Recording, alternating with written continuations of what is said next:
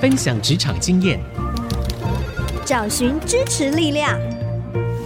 NGU 俱乐部，高美祥、黎元月主持，陪你一起 Never Give Up，点燃永不放弃的热情。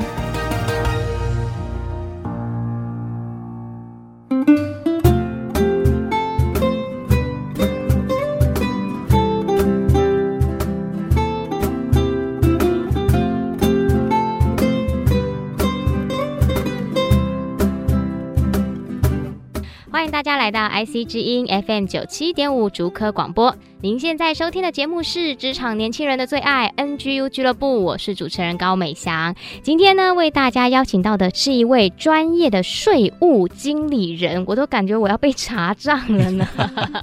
哦，他就是 Jasper，我们请 Jasper 跟大家打个招呼。Hello，各位空中的朋友以及 NGU 俱乐部的大朋友小朋友，大家好，很高兴跟大家有一个空中相聚的时间。这个大家都会很好奇哦，税务工作在做什么？好像会计师都是在做什么？可不可以请 Jasper 先简单的为我们这些路人听众，包含我本人，解释一下好了。是，我要讲一下，哈，好像感觉要被查账，这是刚刚主持人开的玩笑。基本上我们不是国税局了，哦，真的没有，哦，对对对，国税局是开单的哈。我们角度是站在客户跟国税局之间的中间人哦。有的时候客户不好意思，也怕国税局哦，觉得他们好像讲错一句话就要付出代价一样。那我们就 站在这个当中，是一个沟通者，一个协调者，然后找寻在这个当中最好的一个结果的 balance，这是一个角度。哦，那另外一个就是说，当然我们也会做一些个人或者是盈利事业、财务或者是一些税务当中的一个规划，对，大概就是在这些方面。嗯，好，听完了还是不是太懂，好，没关系。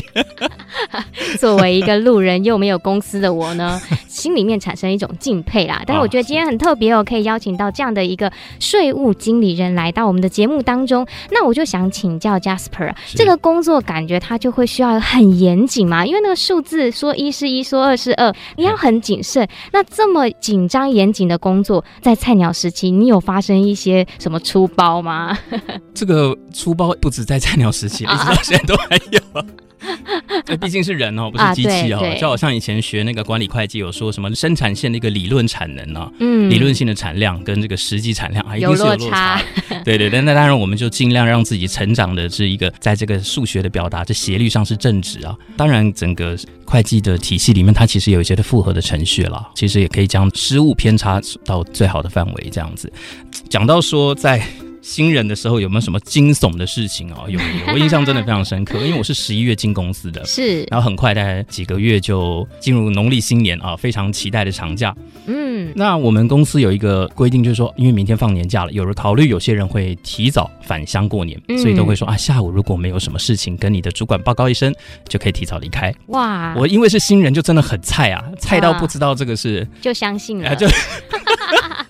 没关系，我今天没有说我是哪个事务所，就就当然相信，但我也没有直接就走，我还很礼貌的写了一个 email，、uh huh. 啊，跟我主管说了一声，是、啊，那我其实也是要等他同意啦，对，结果我寄完了之后，就一直觉得我的背后一直觉得有一种莫名的紧张感，果然可能有一种先天的不安全感的体验了，哎，果然大概不到十分钟，主管就冲过来了，哦，用冲的，冲过来，对对，伴随着一点高音的这种分贝的震撼。嗯哼，呃，我怕这个声音太大会震破麦克风，我保持一点距离好了。我试着回味一下他当年的那个表达。嗯哼，你才刚来没多久，又没什么表现，凭什么做这种要求？哇！哇，好震撼哦！跟你讲，好特别哦。就为什么主管在骂人的时候，旁边原本在走动的、在讲电话的，突然都安静了，就像核弹一样炸开来，瞬间环境是没有任何生命气息。是电影画面呢？哇，真的真的哦，那个真的不知怎么撑过那个环节。是，所以这个故事就告诉我们，对，新人不要太白目啊。对于凡事要保持着一个怀疑的态度，对对对对，有好处，你不要跑第一个先拿 啊！真的真的，还是皮要绷紧一点。对对对对对。哎，那您一直以来啊，也都是从事税务相关的工作，你怎么去确认或者是知道这就是你的热情所在呢？其实从读书考试这样一路过来，一直到职场，我也只能说，就是兴趣很多时候真的是磨出来的。嗯，没有一开始就对他啊非常有兴趣，非常有热情，即便曾经有这么一点零星，嗯，大概遇到你的主管，很快就被叫死了。尤其他又在你的背后 大喊的时候，对对对对，哦，这个我还曾经问过我妈妈说，哎妈，你记不记得我在职场前几年是什么状态？她用了一句台语啊，阿里打刚哀哀叫啊，都 说我要离职要离职什么？对对对，哎，我想起来，哎，真的是这样哎，我那时候的朋友说，哎，怎么每一次遇到你，就是听到你可能在抱怨啊，讲你的工作啊，你好写实哦。对，就觉得哎，可是你说什么时候开始发觉有一些兴趣跟热情？当然你在挫折当中，你会发觉，哎，其实你慢慢有一些学习跟成长。嗯，嗯哎，你就会看到你自己的那个轨迹。嗯，哎，你会发觉，哎，好像还蛮有意思的。嗯，那以前做事情是主管叫你做，你是因着主管的指示，你不得不做。对，当你后来慢慢的开始。有机会跟接触互动的时候，你是因为知道客户他真的有需要，他的难处，然后你开始知道哦，我帮他准备的解答是可以解决客户的问题的时候，嗯，甚至会跟客户有直接面对人的沟通的时候，哦，你开始开始柔软了一点，开始温暖了一点，就不是一个被要求那么硬邦邦的一种回应。嗯，哎，我就觉得这个工作开始多元，开始立体，开始有趣起来。嗯嗯，对对，就是感受到自己在那个过程当中的成长跟收获。其实这是有一个动态式的啊，对对对对。对对对，那即使是这样子，一边在成长，一边收获，但是同时也很写实的、血淋淋的，就是职场它仍然是残酷的嘛。啊，当然，当然，当然，对，对就很想开玩笑说，你说经过这些年，我的主管有没有改变了？哈，我就跟我朋友开玩笑，这个以前那个美国的克林顿不是有那个夫人叫希拉蕊吗，他就写一本书叫《依然是我》。哈，对，我觉得我主管应该就是这本书的崇拜者哈，他就依然是我一路走来始终如一哈，十年都差不多。我感觉这一集播出的时候要帮你的脸上马赛啊，对，那个照片不要放好。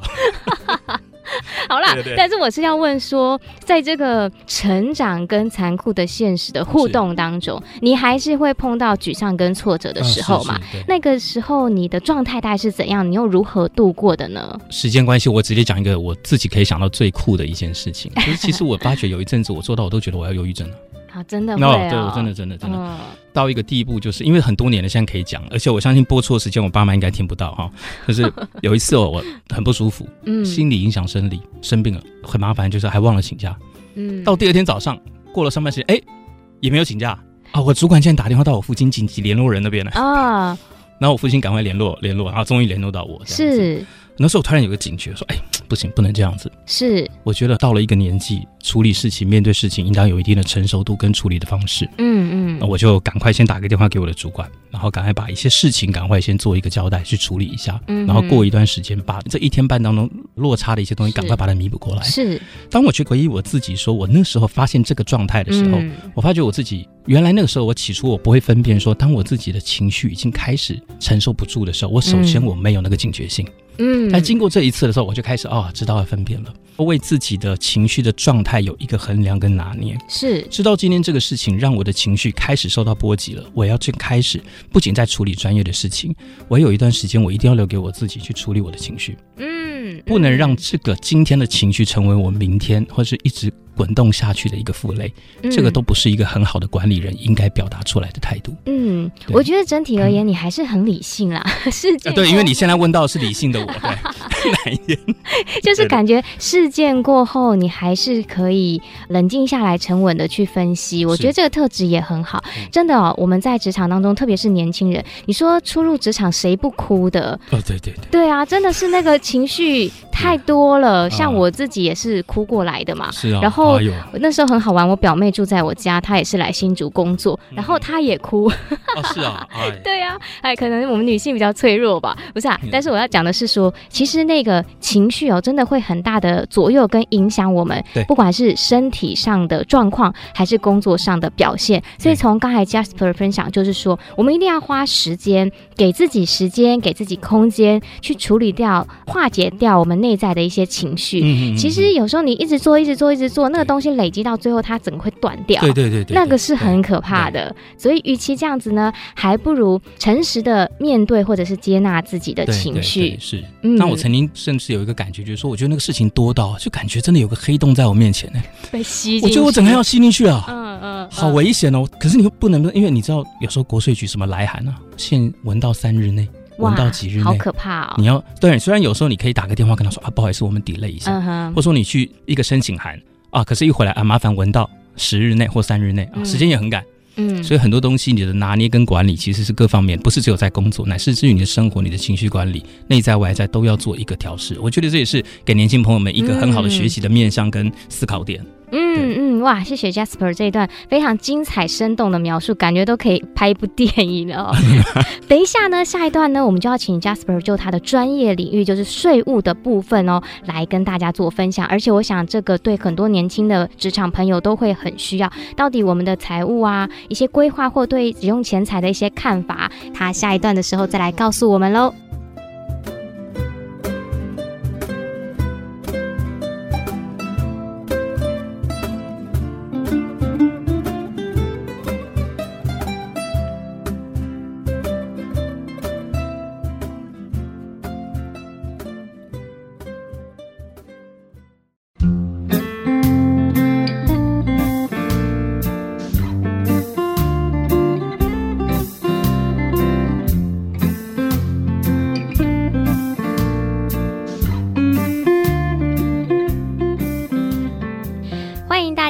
次回到 IC 之音 FM 九七点五竹科广播，您现在收听的节目是 NGU 俱乐部，我是主持人美香。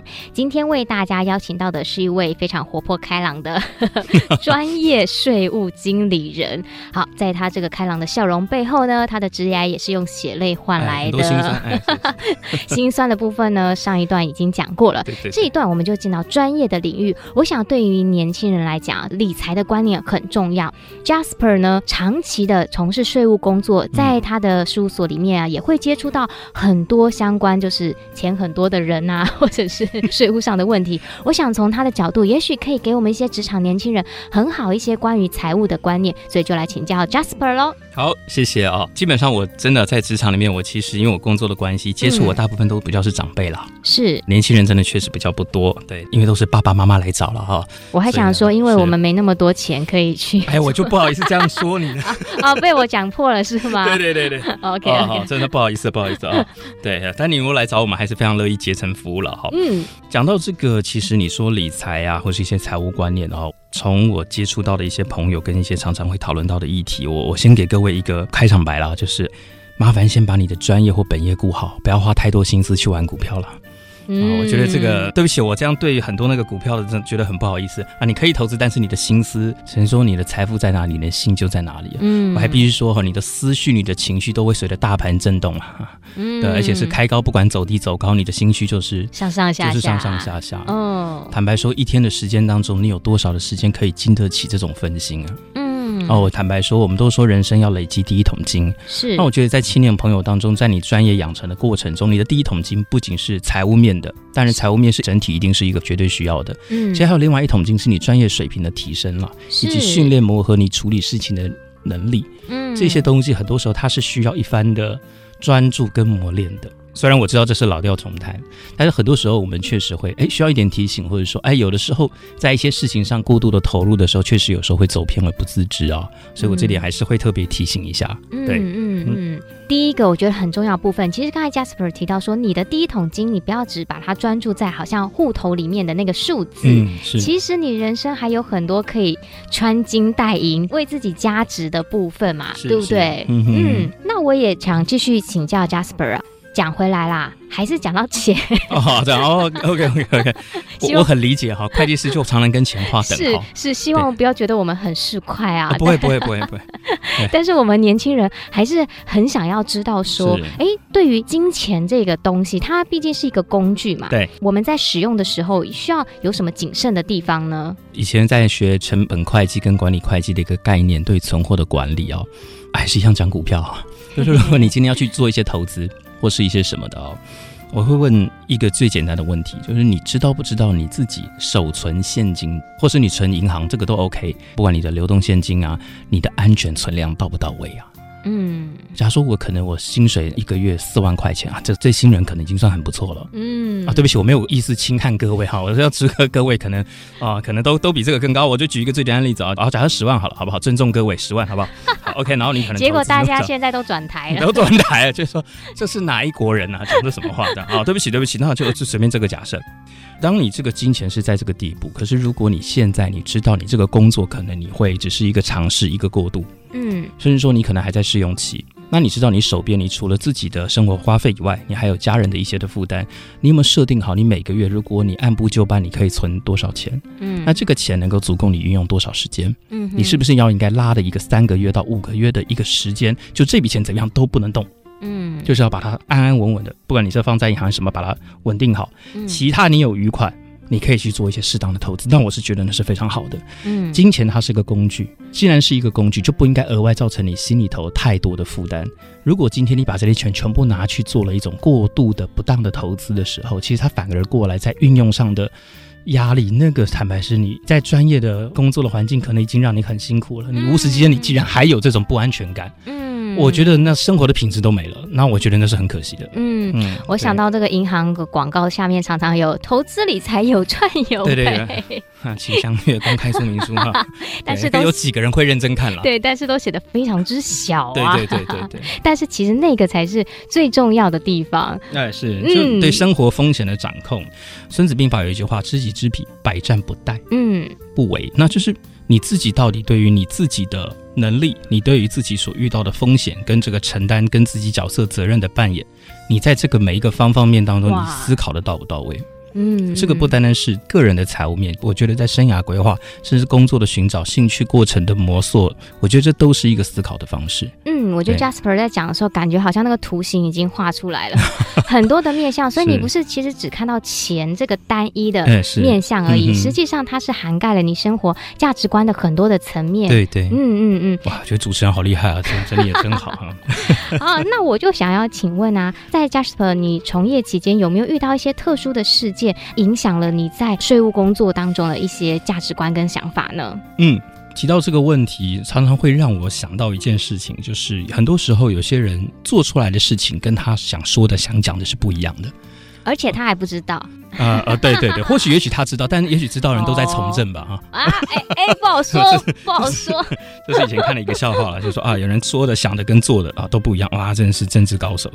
啊，对不起啊，这段应该会剪掉。你又要被逼，然后要马赛克。对对对，哦，好像得罪的不只是长官啊，连外面的环境都那个待不住了哈。好，我提一个最简单的事情，就是很多时候客户来跟我们讲他面临的难处，或者是他的一些想法。好，我们听完了他讲了他的背景的事情的时候，我们说好。那请你把相关的书面跟凭证拿给我们看。嗯，我个人觉得哈，他拿给我的凭证哈，跟拿的结果那个故事呈现出来，跟他陈述的完全是不一样的。哇，真的是我在除了人民对得上以外，其他我觉得有几个很明显的瑕疵啊。我说开玩笑，你连我们这一关都过不了，你怎么去面对国税局啊？嗯，然后因为国税局一定是从最严格的角度来看待事情。是，嗯，我讲几个最简单的例子，也许年轻朋友会觉得我现在遇不到，可是有一天你当时你慢慢在一个职场中的环境，你会成长，你会成为经理人，你可能要帮公司处理一些文书的事情，嗯，可能要整个契约合作的一些关系的角度的思考一些事情，所以第一个就是你在叙事的合理性，你的日期前后对不对？嗯，不要说哦，我跟你说，十之八九都会错在这种地方哦。最基本的地方，最基本的地方哦 哦，你觉得事情的事理推断应该是 A B C 对不对？嗯、你出来的资料是 A C B，甚至还会多个 D 耶。嗯、对，这是我另外要讲的。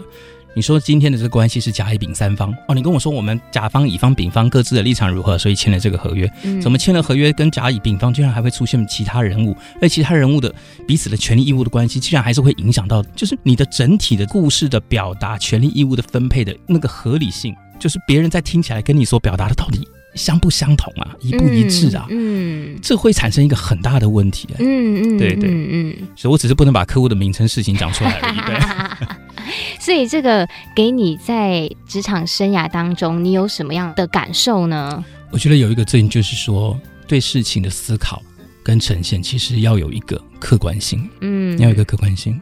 会觉得啊，对我认为是这样写下来就是这样，就是我的意思，不一定哦。我都会建议哦，有时候你可能不信任外部的一些律师、会计师都好。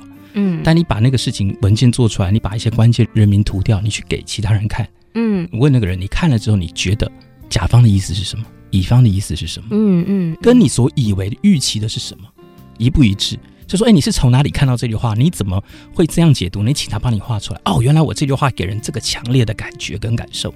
嗯哼，嗯哼，对，你自己不客观，可是让别人来协助你的。对。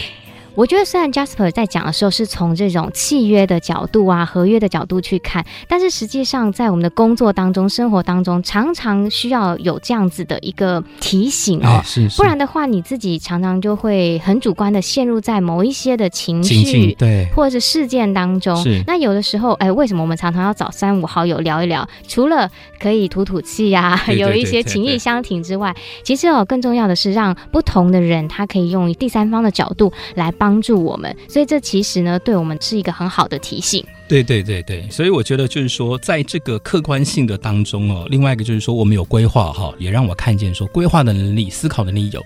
另外一个我觉得也很重要，就是执行力啊。嗯嗯，知道了能不能做，能不能坚持，坚持到那个品质出来。那个是需要一段时间的，也许它效果不会这么快。嗯，所以很多时候我们会觉得，大家都说名医名医，到底什么是名医？大家都会觉得把病治好是名医，哇，很严重的病，他竟然能把这，这已经很厉害，当然绝对是名医。但其实还有另一个观念，就是防微杜渐，预防医学。我知道今天这个人如果这个情况，接下来他会遇到什么事情，他可能在哪个地方有风险，嗯，再会产生的问题就已经在根本的源头把它解决。我觉得这是更厉害。可是，一般人不会觉得这有什么。嗯，哎，所以我们都说啊，有时候跟客户讲哈，他们不是很听得懂啊，没关系，国税局开税单，他就知道我们价值了。哎，这样讲他们蛮残忍的啦，但人性上是不是这样呢？是啊，嗯嗯，所以这也给我们一个提醒哦，与其在犯错当中学习，那当然这是一个经验，但是你毕竟还是跌了一跤嘛。对。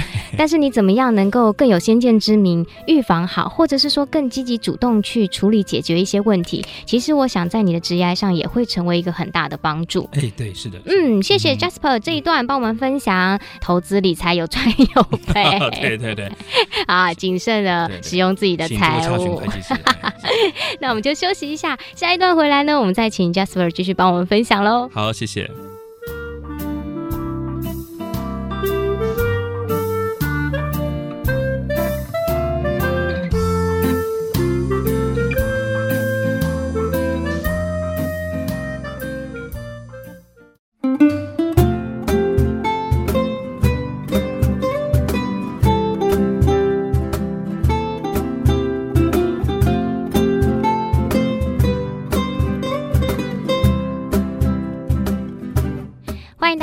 次回到 IC 之音 FM 九七点五竹科广播 NGU 俱乐部，我是主持人美翔。今天呢，为大家邀请到的是一位专业的税务经理人 Jasper。刚才前面呢，他跟我们分享了他在工作当中的一些菜鸟故事啊，还有他曾经也遇到挫折。遇到一些低谷，他怎么走过来的？特别是他也分享了以他专业税务经理人怎么看待理财跟投资这件事情。那我觉得这些都对年轻人很有启发性。我想要继续来请教他哦，因为啊，在您工作的场域当中，也会有很多来来去去的实习生啊、嗯嗯嗯工读生啊，对年轻的职场人有一些接触跟了解。那您觉得现在年轻人他们所面临的挑战会是什么呢？讲到挑战哦，我们先讲一点鼓励了哈。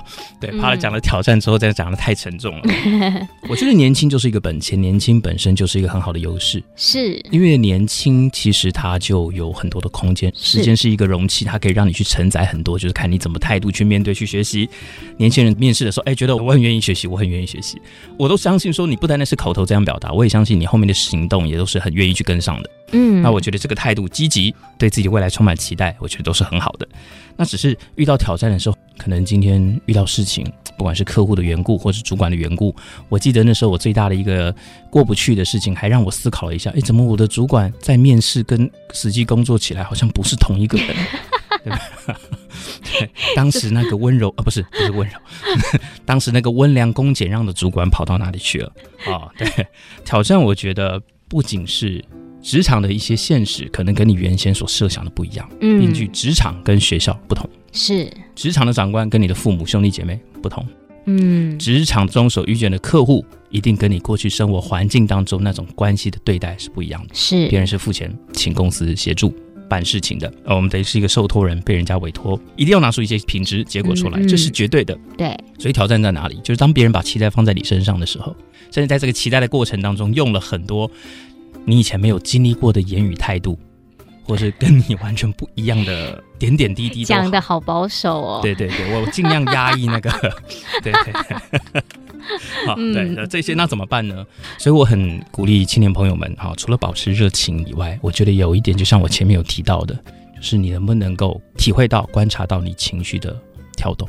嗯，嗯哦，特别当你知道说你今天不能承受的时候，可是你还是得在主管高压的会议当中结束后，你仍然要回来把事情的集中力放在案件上，把它处理完。嗯，所以我觉得在面临到的挑战，你的处理，第一个面对你的情绪，面对专业的养成，嗯，我觉得你要在那个当中训练一套。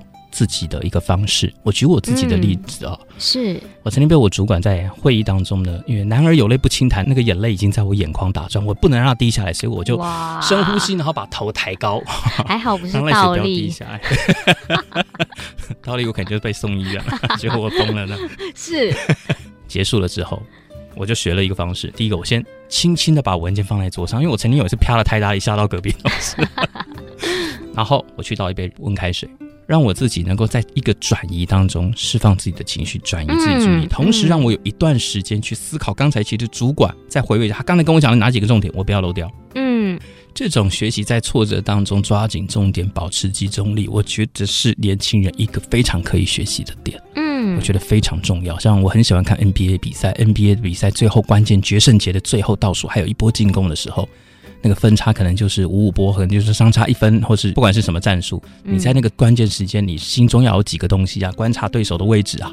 观察自己队友在哪里啊？教练的战术的执行啊，还有你心中还有一个默数的倒数的计时器啊，好多事哦，你有好多东西啊，嗯，这是你平时累积的训练的结果，跟各样团队默契的整体的展现。嗯，当然，也许我们的职场可能你不是那么的挑战性的，但是一定也有很多是你可以去学习的。所以我认为，在那个情绪的管理当中，在对于专业养成的那个持续的热情里面，其实你我真的会相信，年轻人是也很容易被鼓励到的，就是当看到自己成长。我觉得年轻人是，我我都相信那个里面的会很雀跃，是很有活力的，所以我真的可以体会哦，在职场里面会有那种不老的那种特质在里面啊，像一个泉源一样。我也祝福各位的心灵，就像在一个永流的泉源、泉水一样，永不枯竭。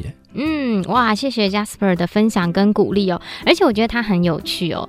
他做的行业是账目要很清晰的，但是他的分享呢，很多是关于一些内在的情绪的灵性上面的，可见呢，他真的是过来人。而且我觉得有一个刚才分享到观念很棒，就是其实我们在工作中一定会产生情绪，可是这个情绪也不是说它一定是错的，但是你不要让情绪来引导你，对对对，以至于在你的工作当中就产生了失误。但是呢，你因为有情绪，然后呢，给自己一个过渡的方式缓和下来，然后又在这个过程里面可以去持续的增强你的职场力。就在这个虽然是很痛苦的环境，或者是那些言语当中，把它变成一个对你自己的磨练。是，然后你就不断的精进自己，这个骂才不会白挨嘛。对啊，你跌倒了也要。拾一把沙子起来啊，下次把它调整起来，对不对？这个是 是很很有意思的啊。是，所以这些过程它是有意义，会创造你生命的厚度出来的。对对对对对，嗯，对，那个厚度在我的身材就非常。嗯、十年的累积，果然罗马不是一天造成的。是是，所以不要只有身材厚，你你的能力也要在内在也要变厚。嗯，那我最后就想请 Jasper 来分享 NGU 俱乐部。我们大家都知道，我们的精神就是 Never Give Up。永不放弃嘛？那您觉得职场人永不放弃的精神是什么呢？我觉得你有没有一个抬头仰望？你有没有一个盼望？你知道你自己在追寻什么？也许说啊，我还不知道我要什么。嗯，但我知道一件事情哦，就是生活的路哦，不会有白费的哦。是，就是可能你现在在这个。工作，或者你在这个科系，你觉得它终究不是你最后的那个标杆，或是那个位分。嗯。可是你在这边走的路，其实你磨练了什么？你磨练了你的各样的耐力，是你磨练了情绪的管理，你甚至学习了经历了人情世故，你学习了解决问题的能力。这个都是你将来，不管你在建立家庭里面，你在为人处事当中，嗯、包含你对人的和气、待人接物的道理，你的明白，这一切，乃至于到你专业素养的养成，嗯，甚至能够独当一面，这一切。其实它都是一个美好的累积，是对，我用一句我主管讲过的一句话，他说：“没有神机，只有累积。”哦，我听到这句话，我说：“哦，我觉得这话真的讲得太好了耶！很多东西的累积是一步一脚印的，嗯，到你有一天你突然，就像以前考试的时候，有些学长姐可能就是拼个一晚不睡觉去考试考过，我觉得那就不叫累积。嗯，累积的东西它是韵味绵长，然后累积的很深厚的。嗯，随着时间的冲刷，它只会是越来越香醇，越来越浓厚。嗯，它不会是过去了就觉得啊，你都觉得啊可以丢掉，不是的，它是一个很美的累积，沉淀在每个人的生命里面。就像刚主持人所讲的那个深度的厚度出来，我觉得这个是很很值得、很美好的。另外想到一个点，就是我高中的时候跟父亲有看那个台湾的那个布袋戏啊，嗯，那个时候就是素还真在面对一个邪神了哈，那个邪神看到素还真了哈，就是很轻狂的、很傲慢的说：“素还真，你不怕我吗？”哎，应该要用台语讲吧？因为我台语功料不好了哈。素还真，你不惊我吗？好，对对，参加这个大家要转台了哈，我还用中文讲好了啊。素还真，你不怕我吗？素还真说怕。就是怕，才会有万全的准备。嗯，所以我勉励年轻人，就是怕，所以才会努力做好准备。哇，很棒的一句话哦！最后就请 Jasper 点播一首歌来送给大家。哦，好，我选择一首《微笑的力量》。是这首歌其实特别选出来，是因为很多时候我发现，不仅是我自己在职场里，就是我周围的一些朋友，好像在一个职场里久了，有时候都忘了可以微笑。嗯，对，我觉得微笑的力量不仅是给自己一个微笑，因为这首歌其实在去年疫情很很严峻的时候，嗯、陈千文他所写的一首歌，然后那时候是他们唱了这首歌，给这个社会一些温暖鼓励。其实每一个人在自己的岗位去努力的时候，为的是一己一家人的幸福以外，其实很多人在这个社会的角落都默默的贡献他们自己。所以其实我觉得这个环境大环境中，其实还是有很多的温情在，别忘了。在你的角色当中，你可以给自己一个温暖、一个鼓励、一个微笑，也可以让你的微笑成为别人的温暖。来祝福大家，谢谢。嗯，谢谢 Jasper 今天来到我们节目当中的分享，谢谢。今天也非常高兴能够来到这边。好，我们一起来听这首《微笑的力量》。休息一下之后呢，就是小月姐姐带来的追剧神器，让我们一起看好剧，提升职场竞争力。晴时多云偶阵雨偶尔失去太阳的勇气，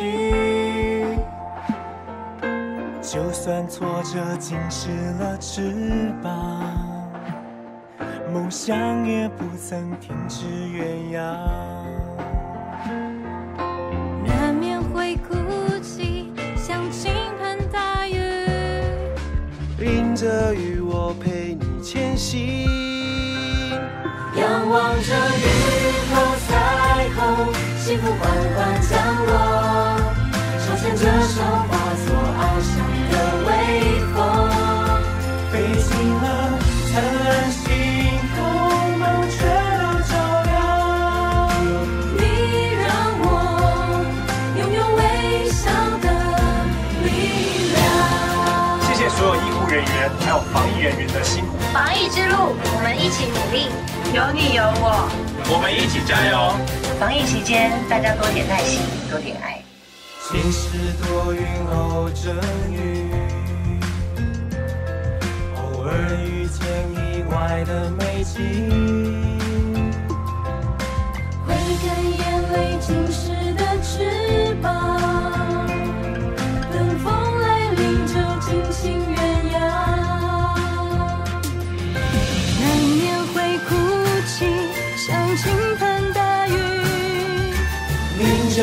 我陪你前行。仰望着雨后彩虹，幸福缓缓降落，手牵着手化作翱翔的微风，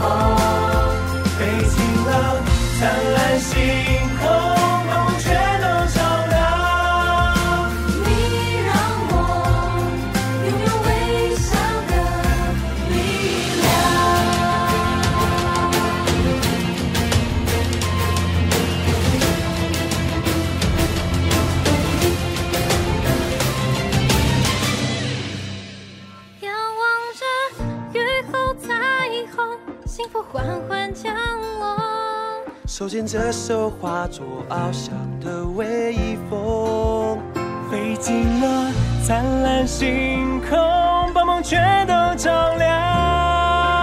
你让我拥有微笑的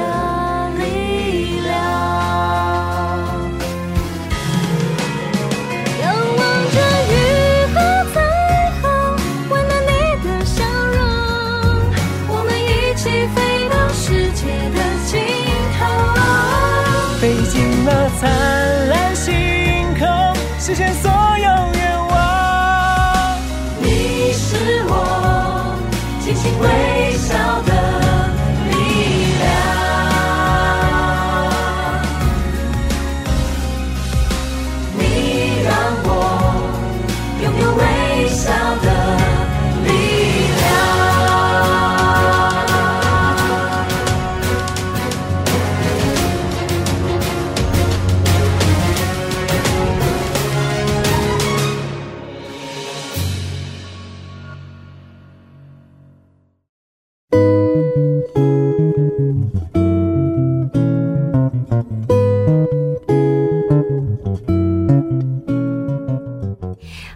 家再次回到 IC 之音 FM 九七点五竹科广播，您现在收听的节目是 NGU 俱乐部，又来到大家最喜欢的追剧神器啦！每一周小月姐姐都带我们看好剧，提升职场竞争力。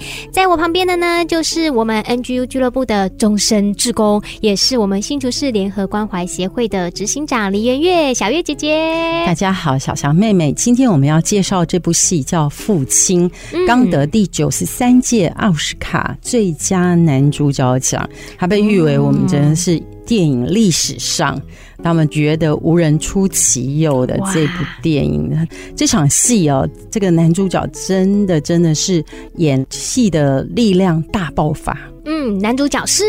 他就是安东尼·霍普金斯。哇，听说他是以这个八十几岁的高龄出演的。对，所以事实上，这个导演他是翻拍一个舞台剧，他把一个非常有名的，而且长期在表演的一个舞台剧搬上大荧幕。是，可是他搬上大荧幕的时候，他是用安东尼·霍普金斯，用他的年龄，用他的名字。哦，戏中他就叫安东尼。嗯。好，而且生日就用安东尼的生日。等于让这个人的八十几岁的故事，就让安东尼来演啊、哦嗯！那我实在是太佩服了。这个八十几岁的戏中的安东尼呢，他是讲一个失智老人，嗯，他每天醒来的时候，他的记忆就会自动归零，嗯，但是呢，他非常的固执，他一点都不相信自己已经得了失智症，嗯，他把他女儿的付出拒之门外，甚至呢赶走非常非常多的看护，不断的告诉。大家说我的女儿想要谋害我，因为她想要得到我的财产，嗯，得到我的公寓。因此这部戏里面呢，其实它就是场景、记忆、时间的混乱，哦，不断的前前后后跳来跳去，跳来跳去。他也尝试让观众呢跟安东尼一起混乱。我真的第一次看的时候都想：现在哪里？现在到底在哪里？我是谁？我在哪里？我是谁？现在在讲以前的故事，还是现在的故事，还是过去的故事？那其实电影里面都有一些。偷偷暗地里的盒子就是密码，它不是明讲出来的。有一些线索，有一些线索，比如说这个墙壁是蓝色的，还是粉绿色的，还是比较偏黄绿色的。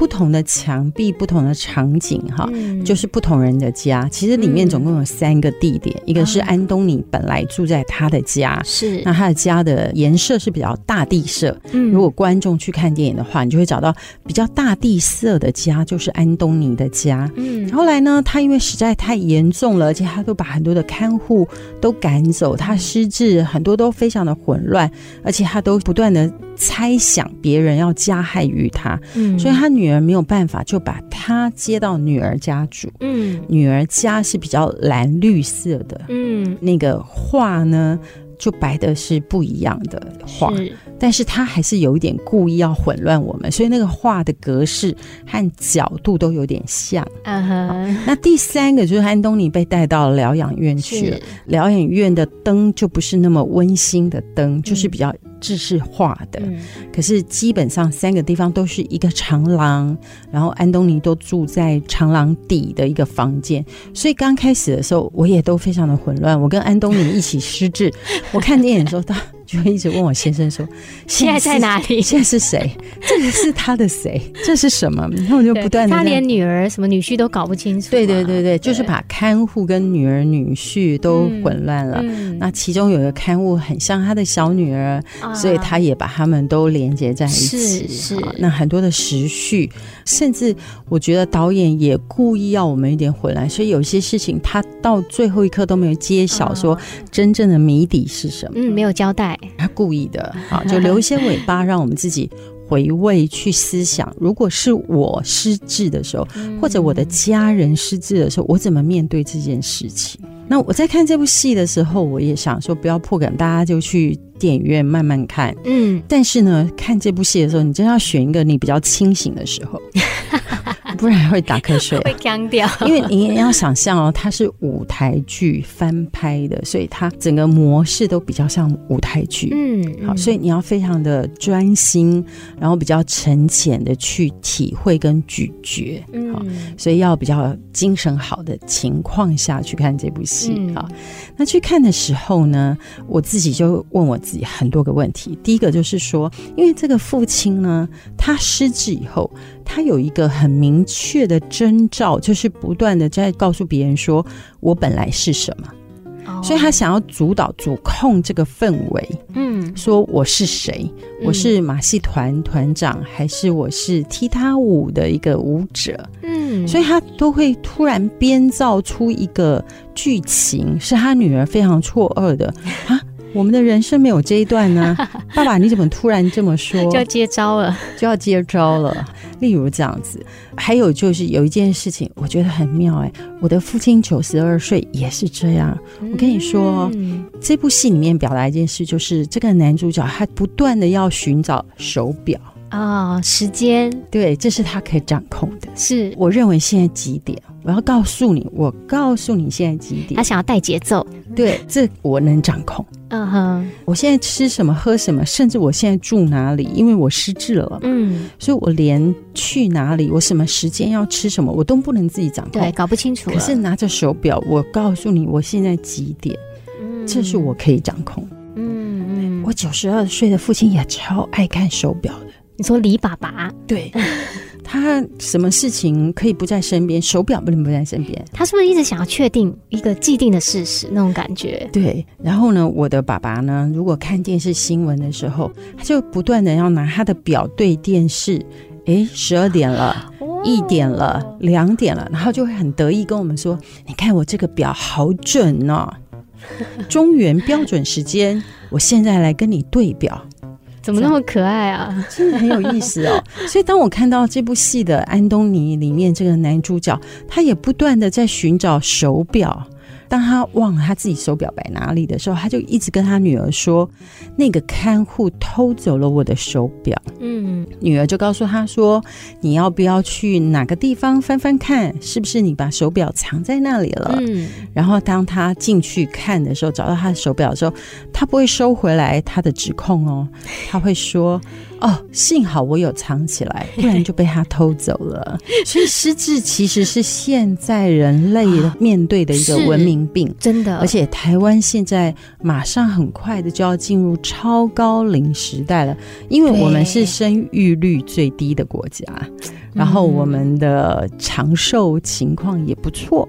对，因为我们的健保制度很好，是，所以我们现在变成一个老年化这件事情哦，真的，我们大家要好好的面对这件事情，嗯，真的很不容易。像有一天，可能我们都会失智，嗯，那我们的家人跟我们的人生要怎么安顿呢？是，所以可能我们现在就要真的从现在开始就要安身立命。从现在开始呢，就要寻找永恒的价值。嗯，从现在开始呢，就要找到自己的定位，嗯，以至于到了有一天，如果我真的不能掌握自己的人生了，我失去这个能力了，我也不害怕。嗯，因为我知道在人生的这个洪流的里面，我的定位，我为我自己找到一个价值定位。对我而言，好，我的价值定位是我跟永恒对齐。嗯，那我能够祝福下一代，嗯，成为下一代的一个来源跟恩典，这样的定位，如果有一天我下台了，嗯，嗯，我也要为我自己下台来高兴。嗯，不要永远都要在舞台上。我们说上台靠勇气，下台靠智慧。是，如果我能够华丽转身，嗯，真的没有办法掌控我自己的人生了。谁知道你明天将如何？是，只能够说永恒的爱来为我们掌管明天。这样把这部戏在五月家庭月的时候献给大家。我们在职场的时候，跟我们的人生、家庭、我们的情绪管理。我的生命从哪里来，往哪里去？嗯，这几个议题都是无法逃避的议题。嗯，把《父亲》这部得奥斯卡最佳男主角电影奖的这部戏献给大家。谢谢小月姐姐。上个礼拜我们看李英爱的母亲，这个礼拜看安东尼霍普金斯的父亲。在五月家庭月的当中，其实我们可以去思想，怎么样把父母他们的爱传承在我们身上，再往下传。而且啊，我也觉得，虽然可能对。对我们 NGU 的听众朋友，甚至像我自己，会觉得说，离华丽转身下舞台的时间好像还很远。但是，就像小月姐姐给我们的鼓励，即便是这样，但是我们可以现在开始把我们自己的定位定好。那么到那个时候，我们不会手忙脚乱，我们也可以真的知道说，我们生命的价值跟意义在哪里。这是真的，祝福大家五月家庭越好看电影，然后找到自己生命的定位。嗯，也欢迎所有的听众朋友呢，可以上我们的 IG 还有脸书的粉丝页按赞。那我们也正在收集所有听众朋友在职场上碰到的一些问题，我们都会请专家来为大家解答。留言分享，有机会可以获得我们精美的礼物。我们就下个礼拜再见喽，拜拜。